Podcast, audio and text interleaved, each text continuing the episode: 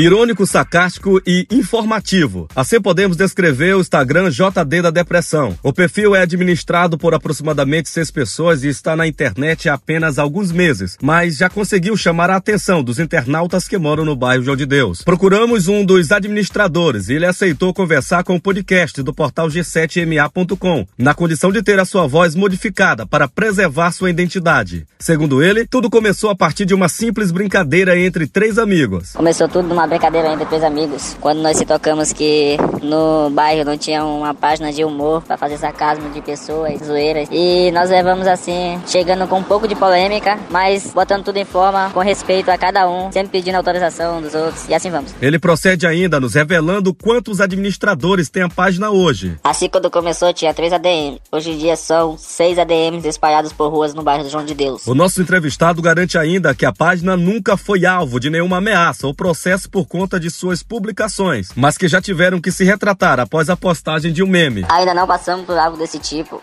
porque em algumas postagens sempre nos pedimos autorização dos próximos quando vamos se relatar.